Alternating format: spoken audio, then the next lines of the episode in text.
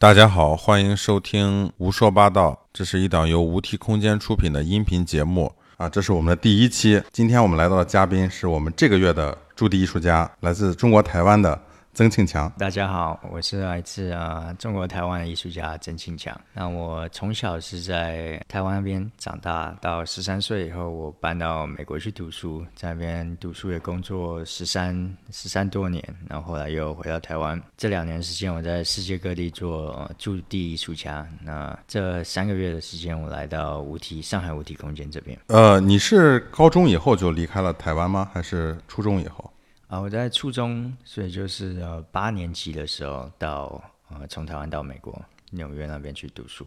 你是什么样的机缘巧合让你去了美国呢？我觉得就是在呃，我觉得艺术家就是就是一种呃基因上的突变。那你在某一种时间层面上，你会觉得你跟这个环境有有冲突。那我觉得那时候我在八年级的时候，我就觉得我在。呃，国一读完的时候，我就觉得在我跟台湾环境不是不是很适合，所以就后来就爸妈就说好，那我就干去美国，呃，找我阿姨住我阿姨那边去读书这样子。那你父母对这个事情还非常支持？对他们是很支持的，因为我我爸以前也是在美国。呃，读硕士，所以他其实从小就有一个概念是说，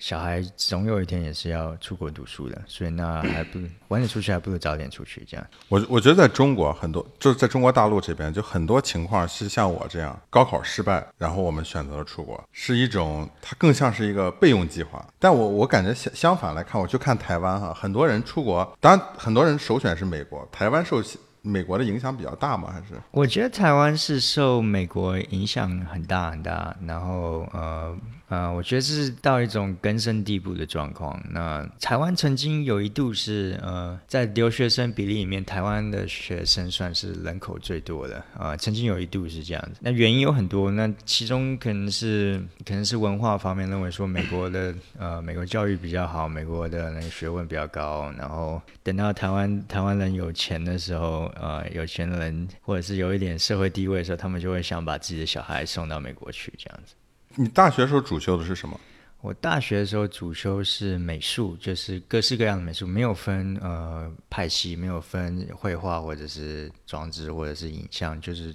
呃美术。这个就是你在 UCLA 的时候。这是我在卡内基梅隆大学的时候。那那你后来去 UCLA 是读了？我去 UCLA 后来是读研究所，那时候研究所是上呃新媒体艺术。我也知道你曾经在美国的一些新媒体公司。上过班这样，上过班这样工作对。那你为什么后来机缘巧合去那样的公司去上班呢？这这件事其实就是跟美国签证有关系，因为你呃，第一个就是说你呃，华人父母就总是会一直从小贯彻你一个概念，说你读美术就是会找不到工作。那你在美国这地方，所以你父母并不是很支持你读艺术这个事，哦，完全不支持，完全不支持，这是这好，这样这，我觉得在华人社会，华人父母就是有一个概念，他会一直跟你说，就是你。你学美术学这种东西，就是你会饿死，你会没有没有饭吃，那会找不到工作。那找不到工作，在美国这个社会，就是说你找不到工作，就没有人没有公司帮你做呃工作签证。嗯，那你没有工作签证，就不能留在美国。是，这这其实是很多就是读艺术的呃留学生在海外面临的很大问题。就是读艺术这个专业，其实在就业市场里是非常难的。但你出国以后，如果你想在某个国家，在你留学的国家继续发展的话，你又必须需要这么一个签证，对，这很麻烦事。所以那时候我读研究所的时候，其实我也没有在读研究所，大部分时间都在想说怎么样嗯找到工作，然后可以继续留在美国。那其实还有一部分原因是因为台湾有这种募兵制，呃，不是募兵制征兵制，就是你十八岁以后的男性，如果你没有读书的话，你就要回回台湾去当兵。那所以说那时候我就想尽量。想办法不要当兵，那就是说你找不到工作的话，你找不到签证，你不能留在美国，你就要回台湾当兵。那所以那时候就有点狗急跳墙，那时候不管怎么样，都是要找到一份工作这样。那那这个台湾这个当兵，它是不是也有一个年龄限制？因为我我之前是在新加坡。那新加坡的话，它是到了一定年龄以后，算完全躲过这个事情了。台湾是不是也一样？对，台湾也有这个东西，所以基本上是十八岁到三十五岁是当兵的年龄。所以你十八岁以后没有大学，没有继续读书的话，那你就或者没有出国读书的话，那你呃就会被军队招进去。那你过了三十五岁的话，你就有点太老，那你就不用当兵。那你们当兵的话，那是不是定期的还要回去训练一下？对当完兵的话，对，没错，那个叫那呃如果像你这样躲这种情况，就是你躲过去了，你以后还要去吗？就不用去了。我不用去了，当官当然跟我一点关系。这个这个非常好，一一劳永逸。一劳永逸。那当初是你自己决定去想要去选选择学习艺术这个事情。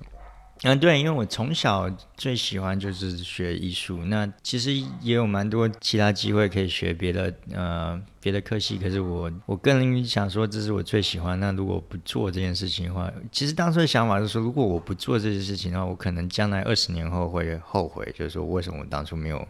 至少尝试一下这样子。嗯我你比如说像我的经验哈，我是九零年出生，那么像我这个批人，那甚至说八零后也好，我觉得甚至现在的所谓零零后也好，都会有一个问题是什么？就是我们学艺术其实是最早的时候父母帮我们去报这种兴趣班，那报这种兴趣班以后呢，那个是那个年代，至少我小时候是非常流行，我觉得现在也一一直是哈，就是一个非常流行的事情，任何小孩子都要有一个兴趣班，你要去学，不管是画画也好，不管是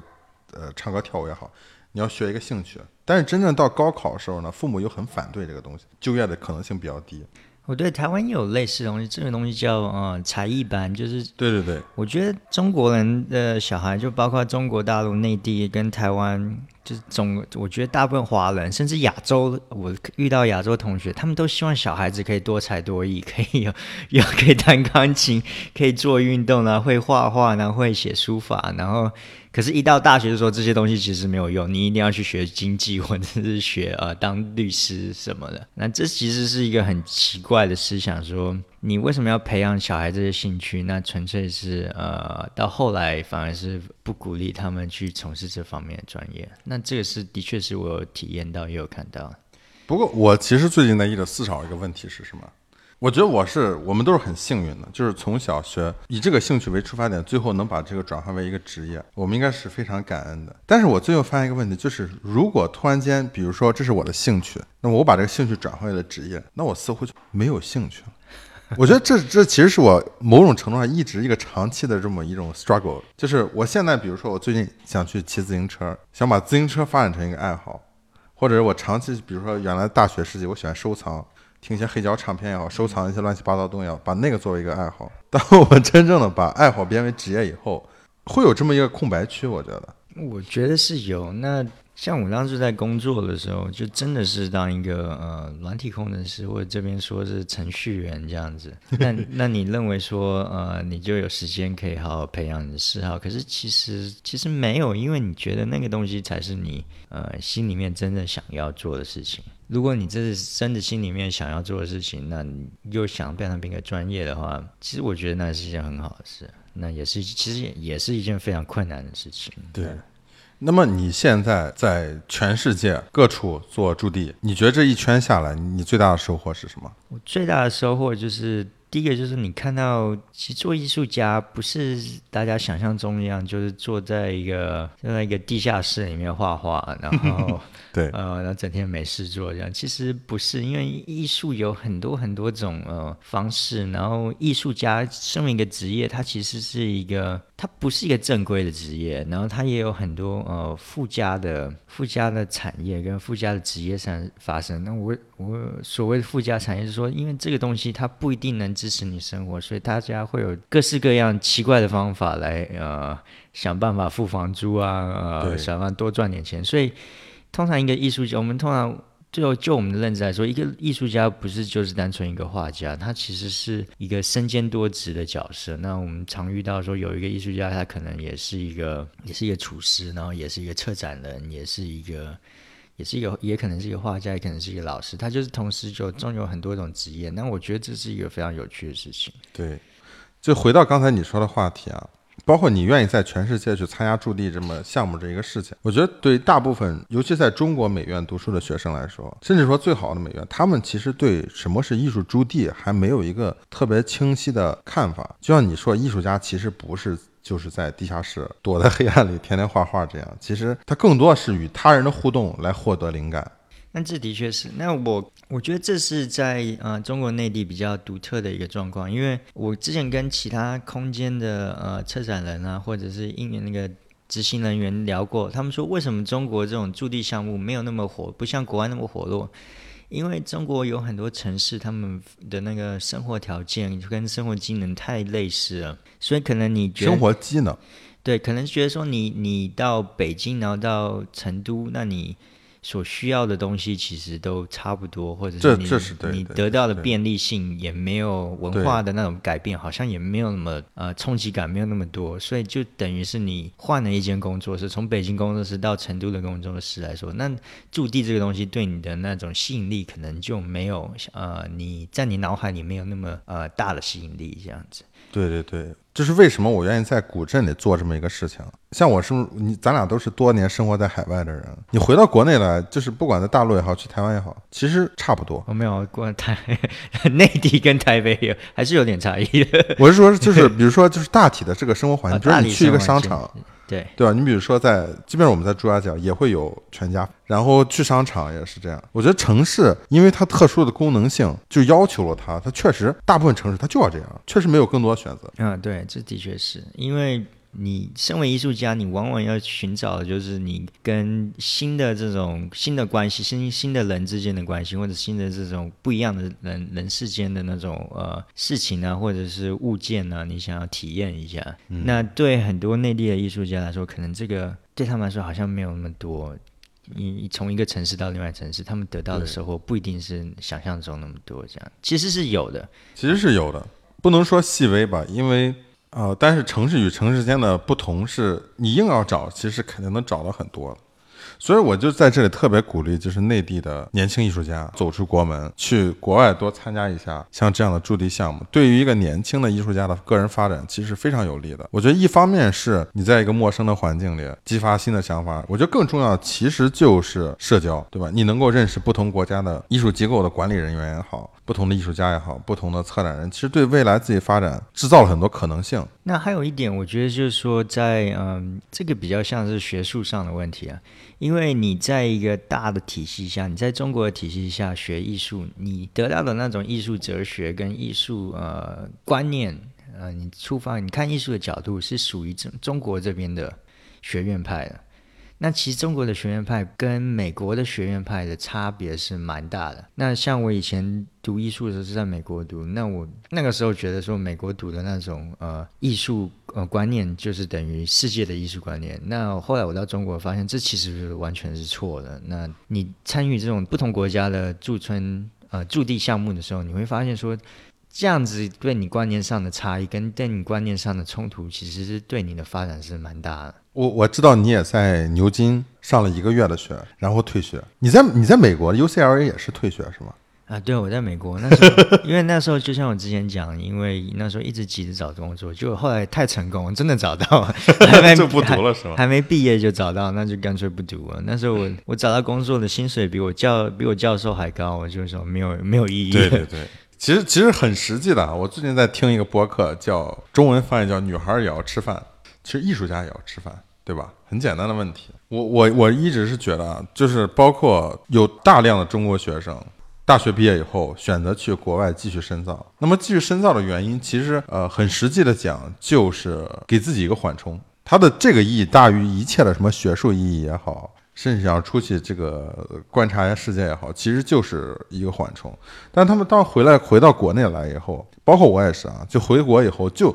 你的迷茫期还是在，你的那个纠结还是在，反而在就是在我创业这一年半的时间里，实际这个社会带给你的这东西，比学院的东西重要太多了。不管是牛津也好，不管是 UCLA 也好，我觉得任何再好的大学，它很难给你一个特别实际的一个回答，对，就是很实际、很直接的东西。网络用语嘛，叫打脸。我不知道你有没有听过这个词“打脸”。这个我没听 过。打脸在中国就是说，就是讲我我设定一个目标，很很高大的目标，结果后来发现这个事情不可能实现。哦，就要打脸。对对，哦叫 OK 打脸。我懂了。对，我觉得这是嗯，这是艺术学院最大的致命伤，就是它呃，它容易跟这个社会断层。你不晓得，真的艺术艺术学院的世界不是真的艺术的世界，那艺术的世界也不是整个社会的前提。对对对对对，那这是其实是呃，有的时候是不想说他们有没有关系，是有的。那讲实话，有是不是没有很大关系？有的时候也不是有那么大的关系，他们有也也是有点分离的。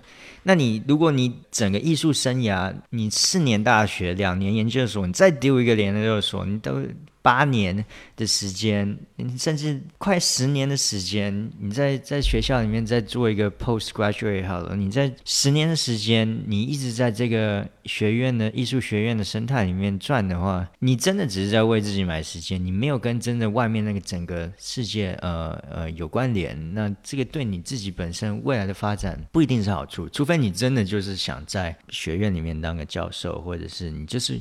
想要在这种呃，我们叫做 academic 上面发展，那是那其实是可以，但就是有人有人是喜欢这样子，那我个人不是这样，但有人是认为这是他最终目标，成为在学校里面发扬光大，成为一个教呃令人尊敬的教授，那这是令人可敬的，那也是可以的。对，因为就像我们在国外这个大这学术环境里，他们一直在讲这个 practice practice。那中文的话，在至少在大陆这边翻译就是实践。那我们叫艺术实践，那就是我的 art practice。但是我们还引要去给它叫社会实践。那其实就是你你的所谓的这种艺术实践，你你只在学校里其实是没有实践的。我就我始终认为实践跟跟学术是有关系的，但是在某种程度上，他们也是非常不同的。还是要跳出那个环境，真的去实践。因为就像我们在朱家角见到这么多艺术家，真正的实践很多东西，你实践起来是非常有难度的。就那天我们在聊天，就是说一帮艺术家坐在一起，大家喝酒聊天，一晚上可能产生一千个想法，最后第二天起来一个都没做出来，大家还是在继续做自己的东西。就是他实践的代价其实是非常高的，但是就是我作为艺术实践到社会实践的一个转换，这个这其中这个代价是你一定要付出的，要不然你很难成为一个我觉得职业艺术家。那这个我非常认同，嗯、就是一句话，就是说，有人你父母会跟你讲说，你做艺术家会饿死。那其实其实做艺术家没有那么简单啊，是，你可能不会吃很饱，可是呃，身为艺术家，你你要存活下去的方式其实有很多，不一定每一个都过得很好。那这的确是有，大部分人都过得蛮贫穷，这是不可否认的。可是它并不代表说不可能发生。那不要被就是说你父母给你的观念说，就是说这件事情 就是就是死路一条，其实不是，它的呃发展的方式其实蛮多的。比如说明，像我有一些大学同学，他们后来到呃动画公司去上班，那这也是一个方式方式。我有一个朋友，他专门画帮杂志画插画，那也是一个方式。那当然还是有这种比较。我们的我们说比较商业一点的艺术家，就是跟画廊合作卖画的，那也是有的。那就是说，同样是一个艺术学校出来，那出来的路其实是非常非常多。它并不是就是说你只有呃只有成功，要不然就全灭，没有这件事发生。，那你以你现在的观察，你觉得现在在台湾呃活跃这一批年轻艺术家，成功的也好，不是那么成功的也好，他们的一个生活状态或者是创作状态是什么样？我觉得现在台湾的状况是说，呃，年轻就台湾年轻艺术家好了，比较年长一辈，我可能比较没有那么认识，所以我也没有办法，呃，就是说做判断。嗯，可能就是跟我同辈艺术家来说，台湾这个地方有趣的就是说你，你的呃生活消费其实没有很高，你可以对，你可以很轻，不是说很轻松，就是说你过了一定的门槛了以后，你还是可以继续生活下去，还是可以创作。我觉得其实，在台湾作为一个年轻艺术家，生活成本要其实比北上广要低一点。对，我觉得是这样。呃，就是说，这这是基本的那种生活技能上面的关的问题。那再就是还有其他问题，就是说在创作方面，那台湾的年轻艺术家有没有创作出呃有有有议题性、有有重要性的作品？那我认为说，台湾现在年轻艺术家的作品的呃的问题，最大的问题是说，它太局限于台湾地方上面的问题了。那台湾地方上问题。其实是一个非常窄小的一个呃窄小的一个空间，就地方性过强。对，地方性过强。那你地方性过大、过过强的时候，你有些用语或者是你要讨论的议题，那不一不一定是其他地方的人能够呃能够理解或者能够体会的。那这个就会形成说，这是其实是有一点矛盾的事情，就是说我们常常说你做的艺术要要接地气，我们常开玩笑说你做的艺术要接地气，可当你做的东西又太窄小的时候，那你的呃，就你地方性太强的时候，别人又看不懂。那我觉得这个台湾现在就是台湾的艺术家，现在就处于这个矛盾点上面，就是说。哪些东西真的是属于国际上的国际上的议题？哪些地方真的属于台湾地方上的议题？那那这个地方实在是有点，我觉得还要需要更多时间去发展。再回到地方性这个这个话题啊，就是我之前看，就是那个现在大陆这边有一个非常年轻，也算非常成功的一个，呃，也不能说特别成功吧，就是现在还不错的一个青年艺术家毕赣。呃，他曾经在一个采访里，他提到一点，就是把这个地方性的经验放到一个国际的舞台上，其实就是会产生很大的成功。我不知道你没有看过他那部电影，就那天晚上我们还在聊天，就是这个路边野餐，他其实就是讲了贵州这么一个小镇的故事，然后他把它放到了一个国际舞台上，就产生很多共鸣，因为这个东西就是他特别独有的。那么，呃，回到像台湾也好，上海也好像这样大城市，人口流动非常大。一切东西都是发生的非常快，没有任何东西是相对静止的。其实这个让我们觉得，我觉得很难观察，就很难产生所谓的地方性。这个地方性就是，如果如果台湾现在真的有你所谓讲的这种地方性的话，我觉得其实应该好好利用它。我觉得我想我我讲比较明确一点好了，就是台湾 很多艺术是呃有没有这种可以让。全球世界其他人能够体会或者是学到经验的地方，我认为是有，可是这是一个非常呃窄小，甚至可能是没有那么多共鸣性的东西。那我平常生活在呃，我爸妈跟我朋友生活在在台北，那我认为台北是一个国际的。我在台北出生，台北是一个国际国际性的呃城市。那国际性的城市，他们不管是台北也好，上海、北京、纽约或者洛杉矶，国际性的城市，他们有国际性城市的那种呃特征，也有他们的通病，也有也有他们的一种骄傲，我觉得，对，也有他们的这种对。乡土的这种骄傲，对，这是有的。那它的地方性来自于哪里？台北的地方性来自于哪里？那上海的地方性来自于哪里？北京地方性来自哪里？我觉得这是这是蛮有趣的议题。如果你认同你自己是上海艺术当地艺术家，或者你认为你认同你是台北当地艺术家的话，这是值得你研究的。对，我觉得像很多年轻艺术家，比如像我这样，那是一个外地人，又常年在国外生活，现在回到了国内，然后离我家乡，回家乡可能就一年回一两次，就这种地方性对我来说基本是不存在的。也许我在，比如说我在上朱家角这个地方生活。超过五年、十年以上，我会感觉 OK，这个地方有我的地，有我对他理解的这种所谓地方性。但我觉得大陆这边青年艺术家很难，就是大部分像我这样哈，就是很很少有人在一个地方固定的出生、上学、工作、发展，这个流动性还是非常强的，很难在地方性上说出个一二三来。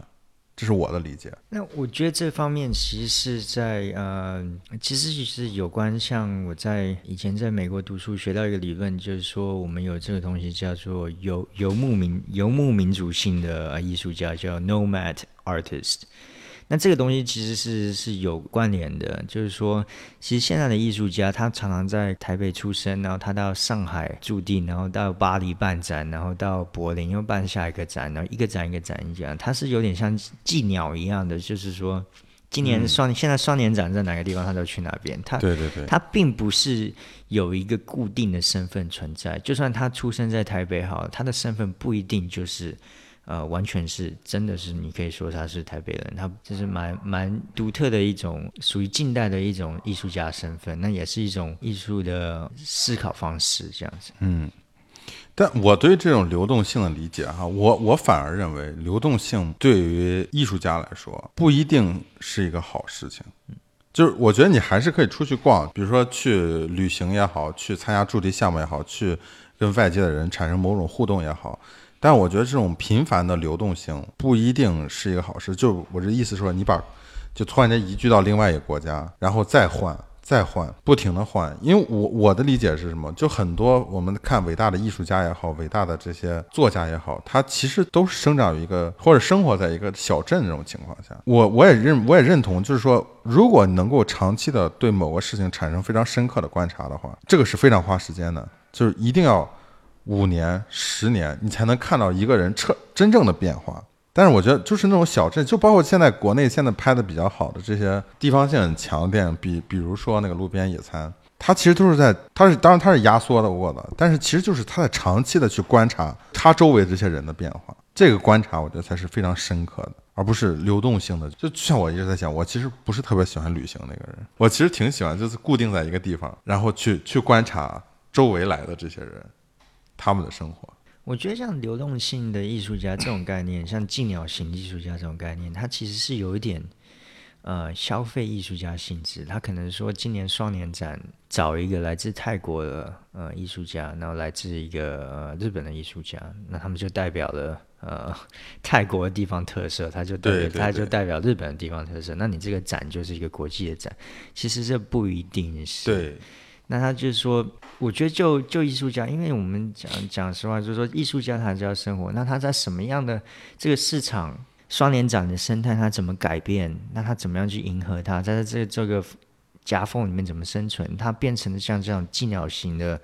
艺术家的时候，他就迎合这样的需求的时候，但同样时间他也会被别被这个呃这些策展人消费掉。对，那那其实是有被不止消费，不只是策展人，被被这些呃大型机构被这些观众消费掉。他有点就是像讲讲难听，有点像是马戏团的那一种呃呃老老虎啊耍特技老虎，他从从一个地方到另外一个地方，就说啊你这个是呃泰国来的。呃，艺术家，那你你一定就是代表了泰国的呃泰国像当代的议题，那这不一定是高，因为他讲说他搞不好没有住泰国那么久，对对对，搞不好他就在世界各地跑，他是他只是拿一个泰国护照，都很难代表什么东西。对，你怎么能代表什么东西啊？你只是拿一个泰国护照的艺术家，你真的就能代表泰国吗？这是。这是一个蛮奇怪的问题嘛？那而且泰国又那么大，你是代表曼谷吗？你还是代表清迈？就是说，这个这个定义其实变得非常呃难难解释。就是说，你在曼谷生活，我我不一定是你在曼谷生活多少，生活五年吗？七年吗？嗯，你就代表嘛？就代表曼谷嘛？这这很难判断的事情。对，所以说现在是这种国际，我觉得国际化是一种国际化艺术家是一种好事，可是。同样的，就在这其中，我们跟这种艺术家，他跟地方性的那些关联，反而不一定是我们看到的那么深切，那也不一定是呃呃完全的。对，而而且我觉得，就是年轻艺术家通过作品来表达自己这种地方性的时代，至少在现阶段，我觉得是很难存在、很难成立的。就是我我我是觉得，就是所谓我们喜欢给人贴标签这个事儿，比如说你是。台湾来艺术家，我给你贴个标签儿，或者是说我是山东来的一个艺术家，别人给我贴一个标签。那么好，OK，我们现在放到国际视野上，就是比如说你说台湾就是泰国来一个艺术家，我们给他贴个标签，我们就对他有有所期待了。我觉得，但我觉我是觉得我我我作为艺术家，就是我们又回到艺术家要生存这个问题。呃，因为我我始终是非常反对艺术家过很清贫的生活，因为我觉得没有人应该过。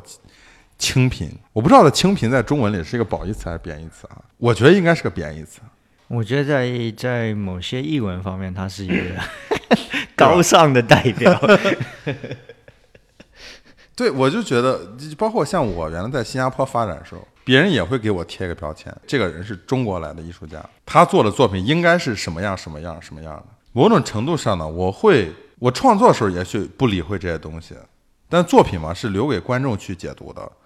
那他想要怎么解读就怎么解读，我不会跟他去争这个东西。我觉得这是有的，因为因为毕竟你，我觉得这件事情，比如说你身为艺，我们现在的对话是艺术家对跟艺术家的对话，那这是 艺术家跟观众对话，那又是另外一种那种另外一种语言。艺术家跟博物馆那又是另外一种语言。对，我觉得就是观众如果想真正了解一个艺术家的作品，包括我觉得大家去看展的时候也好，去。啊，去一些活动时候啊，你碰到艺术家，然后你去跟他聊天的时候，你会问他这个作品讲的是什么，讲的是什么。其实很多时候，你突然问我，我是没有一个很很明确的回答的。这个东西就是我们讲要真情流露的一个东西，就你必须跟我长期相处一段时间，也不需要长期相处，就像大家稍微深入了解一下，深入聊一聊，我觉得才能看到这里面具体的东西。啊、我觉得是这样。那这其实也是驻地项目的一个呃一个重要性。我觉得就是作为我们像我们现在是艺术家跟艺术家之间沟通，因为你当艺术家，你就会知道说，对另外一件另外一个艺术家的了解，真的不是只是呃书本上或者是你去看展览的那种呃简介上面写，你会了解说，其实。像我像我在外面参加这些驻地校，你发现其实艺术家是一个非常多元化的一个、呃、角色，一个人物。我我觉得可能在就是至少在大陆这个文化体系里面，大家对艺术家这个词儿是有有不同理解的。就包括我跟我父母说，哎，我跟我有时候我跟我父母出去吃饭，别人问我你干什么啊？我说我我是做艺术艺术家。我父母都会说，哎，你你别说你是艺术家，你说你是艺术工作者。艺术家，我觉得就是艺术工作者。你就像赛百味，他那个卖三明治，他也在英文里他叫 sandwich artist。嗯，可是做做艺术工作者不一定是艺术家，这是对对对对对，你说这是对的，对对对，就是我觉得大家对对艺术家这个身份也好，没必要推崇，也没必要贬低他们，就是他就是我们其中一员，对吧？他就是一个很普通的一个工作岗位。你看到那些知名艺术家，只因为他在他的领域他做得很好，是吧？就像一个知名的建筑师一样，知名的音乐家一样，甚至说像马云这种知名的这个商人，对吧？其实都是一样的。我们其实都是想往上发展嘛。对，没错。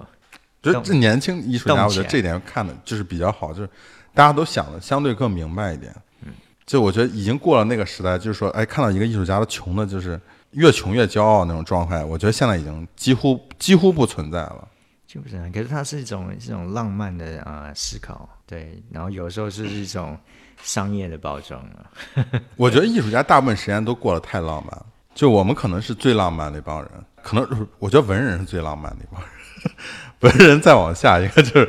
比文人没就稍微没有文人那么浪漫的人就是艺术家。我觉得大家都应该回回归实际一点。对，我觉得做，我觉得这是做艺术家跟艺术学生的差异，就是说，对对对你你当艺术家的时候，你要，其实你百分之九十在面对是非常实际的问题，那你要怎么去解决它，跟呃，想说你下一步要怎么走。就像我们这儿上个月来了一个韩国艺术家，我们有一次在聊天，呃，就我 Rexy 还有那个韩国艺术家，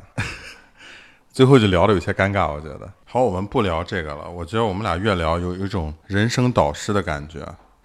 是不是？嗯要不你给大家你讲一下，就是你觉得你在这么多国家做过驻地，有什么有什么好玩的事情？我觉得驻地每个地方都有它呃独特好玩的地方，那可是有一个地方让我的那个印象特别深刻，那我每次到不同地方都会讲这件事情。哪个国家？呃，芬兰，芬兰。啊、对，那时候我们在一个芬兰的小镇，它不是赫尔辛基，它是离赫尔辛基蛮远的一个地方，一个小镇那边驻地。赫辛基是芬兰首都，首都是吗，嗯可它不是在首都，它在另外一个城城市叫呃 Tampere。然后在 Tampere 外面，你再开车大概四十分钟，所以是一个非常非常偏远的地方。它是一个小镇，它原本看起来像是小镇，但它是住宿单位是一个呃小学，但那个小学已经被抛弃了。啊，这跟日本的很多机构比较像。对，所以它因为人口呃人口搬离嘛，所以它那个地方就就空下来，然后就小学，然后小学空下来以后，它地方蛮大，所以就给呃这些艺术机构做艺术驻地这样子。这个是是政府主导的吗？还是艺术家主导的？我觉得是一半是艺术家主导，一半是政府啊呃主导，合作的合作的，因啊。为呃详细详细内容我现在时间远有点忘记，可是呃基本上这个地方那个地是政府的嘛，嗯，一定要跟政府有点关系这样子。那它就是一个蛮蛮好的一个空间，那可是就是非常非常偏远，就是周围只有呃两三户人家，然后 然后你开车三十分钟才可以到最近的超市，然后就是非常非常偏远，什么都没有，一间超市，然后一家酒吧，然后还还有一个酒吧，还有一个酒吧，算不错了。也很很小的酒吧，然后又而且又是芬兰，芬兰是一个非常非常冷的地方，所以讲说你去的时候有多冷？我去的时候是我那时候记得是二零一四年的，哦，一四年的蛮久了，二零一四年的四月，如果没记错的话。哦，然后四月份去其实还是蛮冷的，他们还没有到春季，还在就是冬天的尾巴，然后有零下吗？嗯没有零下，它没有没有下雪，没有结冰，可是是也非常冷的状况，风大了，风大，所以你嗯有的时候基本上我们都没有出去那个艺术机构外面，那总共大概有十几个、十五个到二十位艺术家，数字我非常多。算是蛮多，因为对。它它机构大嘛，那每个人有自己的你在那里待房间。多久？哦我在那边只待了一个月，一个月就够。那这个是一个蛮独特的体验，是因为 呃，因为你真的没有地方去啊，那你又又冷，然后你又在乡下，你又没有地方去，那你又把一群做艺术的人困在一个 这样的环境里面，那最后难免会发生一点就是说奇怪的事情嘛，就是有多奇怪？就是大家的情绪开始就是呃开始培养啊，然后你没有地方去，那一好的情绪还是坏的？各种情绪好好坏都有。有些人太寂寞，那边太寂寞，那你就会想要，就有些艺术家想要呃想办法呃，就是跟其他的来的艺术家有一点亲密的关系发生，哦然后。而且那个地方太无聊，所以很多艺术家早上起来就是喝酒，喝到晚上睡觉，然后就是你唯一做的事情就是喝酒，那抽烟喝酒，然后还有洗他们的的三温暖。那芬兰那边著名就是三温暖这样子，三温暖哦，就是桑拿是吗？是桑拿，桑拿、哦我讲错，桑拿对桑拿就是他们就是桑拿那个。他们很注重这个东西，那为什么他们？我先讲一下为什么他们注重这个东好西，因为他那边非常冷，那你去桑拿的时候，你整个体温会整个上升，非常非常嗯快，然后你会处在一个身体会在一个非常高温，然后那个出汗，出汗，然后新陈代谢非常快的一个状况。嗯这样你走出去的时候，你到那个比较冷的环境的时候，你就会觉得没有那么冷，你就会觉得蛮啊，舒服。我我好像在之前的 YouTube 上看那种视频，就是他们在那个桑拿以后马上跳到雪里去，那个是在芬兰吗？对，那是在芬兰，啊，那就是芬兰。还有或者是他们附近这种北欧的国家，那是他们一个特别的一种民族呃习俗这样子。那其实是我我没有我没有经历，因为那时候雪开始有点退了，所以我没有经历这一段。嗯，那他们说芬这个桑拿其实对男性特别不好。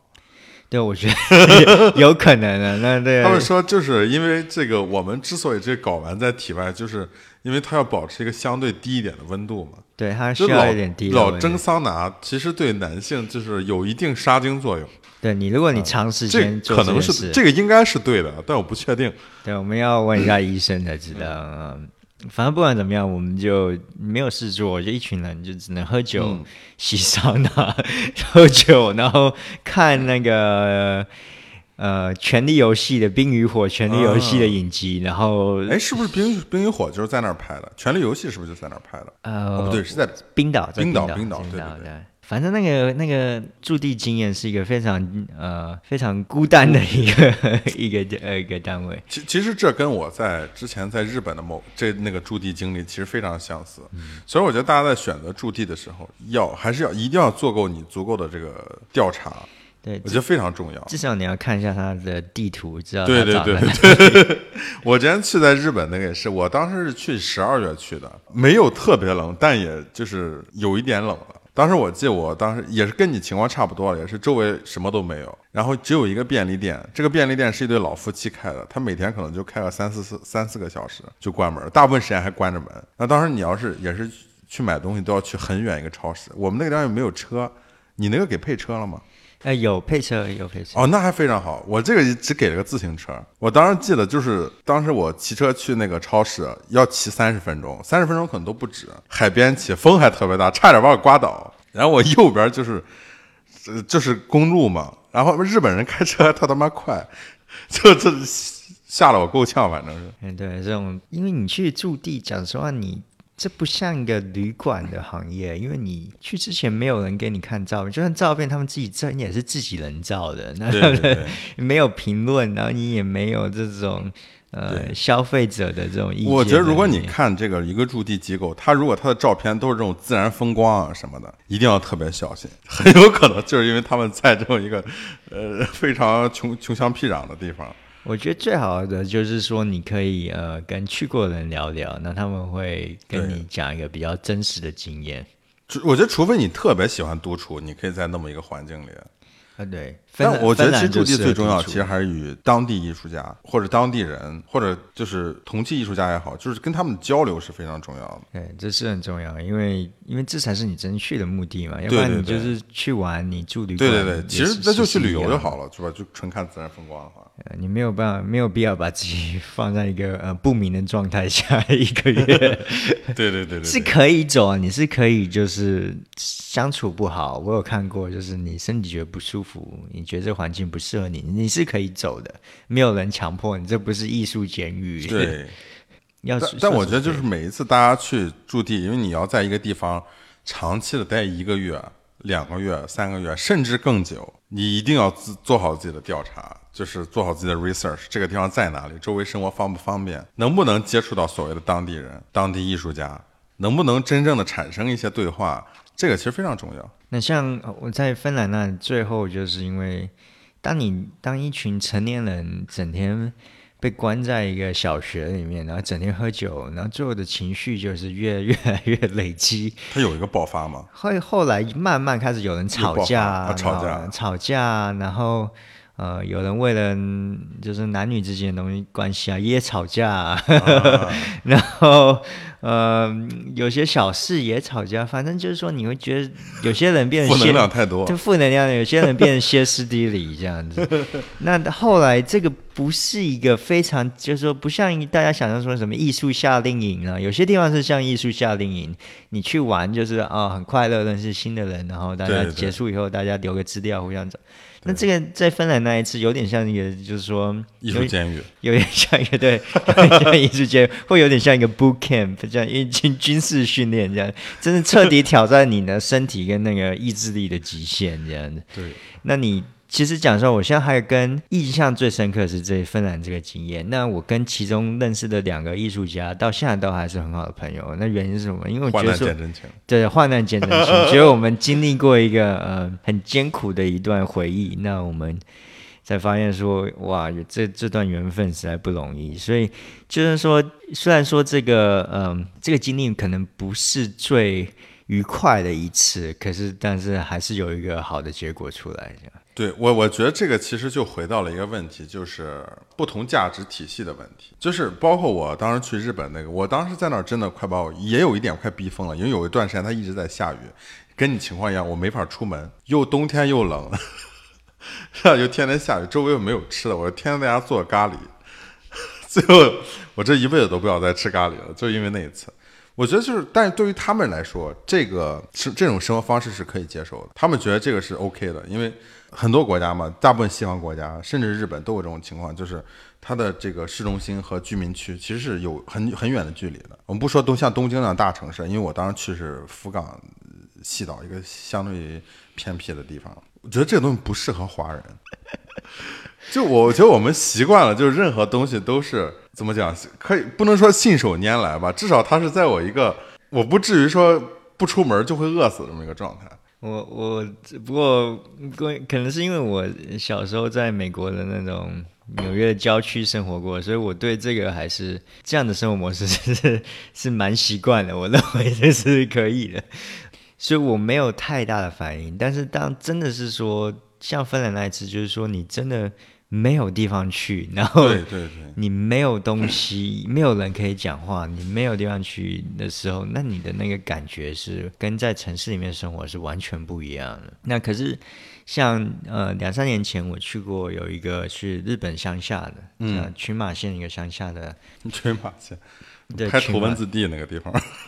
对，一个一个一个驻村机构。那其实它就是一个非常乡下的地方，就一个小镇，你骑脚踏车大概二十三十分钟就能晃一圈。那一个小镇上有一个小镇上有两个便利商店而已。但是就是一个非常乡下，我那时候是夏天去，一个非常乡下、纯简单、非常简单的生活。那人也没有很大部分都是因为都是呃呃老年人，那年轻人都在城里面，都移居到城里面工作，但只剩老年人在城上。对，那但那个感觉让我觉得还还蛮好的，因为就是我们没有人烦你，那你过非常非常非常简单的生活，然后呃，你需求你会发现说，你不只做艺术家好了，可能你做一个简单一个人，你做一个很简单的事情，你只需要很简单的东西，那。嗯。你有时间去面对自己这一块，那我觉得这个经验也是也是很好的。我是觉得，就是如果在一个相对这种与世决离的一个情况下，它它的某种它会激发你做一些新的东西。因为当时我就是在海边，我看到那个浪，我就特别单纯的以为我能把这个浪以某种形式复制下来。然后我就当时在海边拿着那个纸，想去，然后往那个海水里，这可能有点污染环境啊，这不鼓励大家这么做。就在海水里滴那个墨水，我想让那个浪一层层的在这个纸上拓印出来，最后失败了，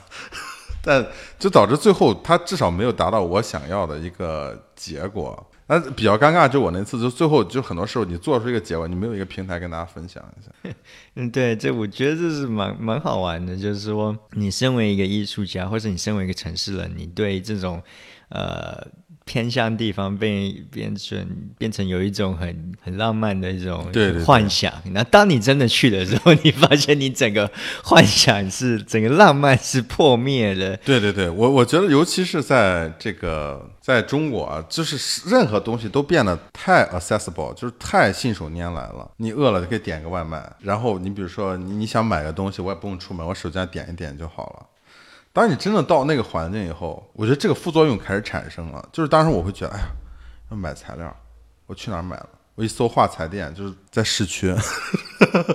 我我骑自行车去市区五个小时，我怎么可能去？我最后所有的艺术材料就都在那个日本有那种呃一百一百元商店啊，就是像国内我们讲那种十元店，台湾的肯定也有很多，就是那种就在那里面买的材料。虽然说到后来，我就觉得，哎，这个东西做出来，呃，没有达到我想要的一个目的，太过实验性，就导致我这一个月没有出太多的成果，这是一个遗憾，我觉得。不过这也是，呃，这在这种极限的限制下面，它也是会呃强迫你做某些实验事情上面的改变，所以我觉得这也是一件呃你平常不会做的事情。对，我觉得就是我去日本那次，我觉得最给我最大印象其实是对于。因为在那里生长生活那么长一段时间，是对这个国家不能说对这个国家，就是对那一一座城市，我生活那段城市一个特别，呃，相对细致的一个观察。我觉得比我要去东京玩一圈要要。要要相对来说深刻的多，就像你讲老年化。对，因为真的日本的乡下真的跟东京这种大城市，大家都对差别太大了，差别太大，大家都对东京有一种定型的，对它有一个特别的定位，跟它有一个特别的定义。可是你真的到了乡下，你你对他的整个日本文化的感受是完全不一样的。那我觉得，虽然说可能没有那么方便，但对我来说，那个感受，我觉得是感受是蛮好的，因为你你会觉得说，这个这可能更真实一点，对，更真实。那你可以更能理解说，哦，我终于看到说，我啊，在电影里面，在广告里面看不到的东西，就是我出国去别的国家住，我好像不是只是从一间旅馆到另外一间旅馆，我从一个大城市到另外一个大城，因为讲实话，大城市的。整体的差异可能国际，尤其是这种东京这种国际型的呃城市，它的它的差异可能没有那么大，可那可能跟离你居居住的那种大城市的差异可能就没有那么大。对，所以你能体会到的东西，讲实话，可能就是因为只有你听不懂日文，你不想要怎么走这样子而已。对，呃，可但你一旦到了乡下的时候，那个感觉是完全不一样的。对我来说，我觉得日 日本的乡下和国内的乡下也差不多。但我喜欢那种，就是长期的去你去观察这一个地方。我觉得，即便是就是这个地方没人，当时我住的地方一眼望去一个人都没有，但我觉得冥冥之中 我有这种感觉，我还在观察他。我还在观察他，就包括旁边那个开那那个店的那对老夫妻，就天天不开门，我就会在那看他，我觉得 思考，就站在他店门口看他们他俩在里边干什么。哎，这蛮有趣的。呃，像我们之前呃无题空间之前在那个清泽这个镇，那清泽这个镇也是虽然说是在上海上海这个大范围地区，可是对对对，它基本在边上了，但但它快出了。但他，你你对大家说是我要去上海，大家都说哦很好，你去上海是有，大家都有一定的幻想。可是当你到金泽的时候，那个感觉是完全不一样的。对，那其实是是蛮好玩，对我来说蛮好玩。那我给大家补充一下，就是庆强在去年五月份已经来参来无题空间参加过一次驻地，这是他第二次了。对，既然说金泽这个地方，它是一个蛮蛮有趣的地方，你。你蛮很难想象，那我我你很难想象这是上海，对你很难想象这是在上海的范围内。那对对我来说，我是觉得说，因为我经历过芬兰，经历过日本乡下的，对我来说，哦，这个是一个蛮好玩的体验。可是对有一些。呃，可能像有些艺术家，他从法国过来，从那个墨西哥很远过来，他们对中国有一种有一种独特的幻想。那他突然他说他去上海有另外一番幻想，对对对对。然后你突然把他丢在金泽，真的整整个人都傻了，不知道怎么办。我我当时我我现在再回去想，在金泽那段时间，我觉得金泽确实有一点呃太与世隔绝了。所以说，我觉得现在朱家角是一个比较好中和的地方。就是你想去市区，你可以坐地铁，马上就去市区，看你所谓理解中的那种繁华的上海。然后你也可以在古镇里待着，你看这种所谓老上海。我们说老上海，不是说那种弄堂、石库门什么，就是 我我那天看那个坐坐地铁，我路过那个。呃，十七号线有一站，什么说那个青浦是六千年前就有，我不知道真的假的。之前还五五千年历史的，我现在成六千年了。呃，反正就这种感觉，我觉得这个这个这个地方，我给我的感觉就是它是在中间的一个东西啊，两边都没有太极端。嗯，对，这是是真的。对朱家角蛮蛮独特的，我觉得，我觉得是聊一聊你对朱家角的看法。对，我可以我们聊，因为。第一个就是身为身为一个台北人，身为一个台湾台湾长大的小孩，台湾背景的小孩，你对中国有一定的那种呃幻想，嗯，那尤其是然后你你很容易就衔接到这种呃上海跟台北，你就认为说哦，他们一样都是这种繁华的地方，上海跟呃上海、北京、台北，嗯这些地方，他们都可能可能都有一定一定固定的那种刻板印象在里面。可是当你到朱家角这个地方的时候，那台湾有台湾的乡下，台湾有台湾的市郊，可是朱家角给我的感觉其实是蛮蛮独特，我没有呃我没有体验过这种生活，这种呃有有一点乌托邦的生活，对，有点乌托邦，那又有有一种是说这是中国市郊的生活，因为我之前来中国，中国什么呃市郊就市啊市区郊市区郊郊郊区郊区的。呃，生活就是我，我体验过美国，美国的那种郊区文化。郊区文化，我体，因为我那时候我长大的地方，我体验过它。那我对那种郊区文化有一种独特的概念，那是属于美国的。可是我没有体验过中国的郊区文化。那我不确定朱家角能不能代表说这种郊区文化。可是它。这边朱家角这边的教区文化是蛮蛮独特的，因为它又是有古镇的这种。我我其实对朱家角理解，就是它在地理上来说，我觉得它是郊区。但我觉得其实看中国这种城镇的分布啊，其实朱家角它就是一个超小型的城市，它就在这个城市里，它什么都有。它其实就不不完全依赖外界，就是大家不用你很少，就是只有极少部分的人，他是真的在朱家角是住。然后去市区上班，大部分人其实都还是在这个内部里面活动。对，它是一个蛮，我觉得是蛮独特的一个状况，因为它生有自己足够的生活技能。虽然说它不像是呃上海市区市区那边那么繁华，但它有自己的呃自己该有的东西都有。对。但然后同一时间，它有有这种小河有。那个古桥，还是人了。我觉得是在这个地方，人也很重要。对，人也是跟跟市区里面的人不太一样，大家步步骤比较慢一点，然后比较友善一点。我觉得这是蛮好玩的。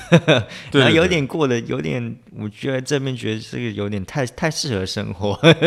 非常适合 就是艺术家在这里生活。对，你就不这边这么多艺术家，你也也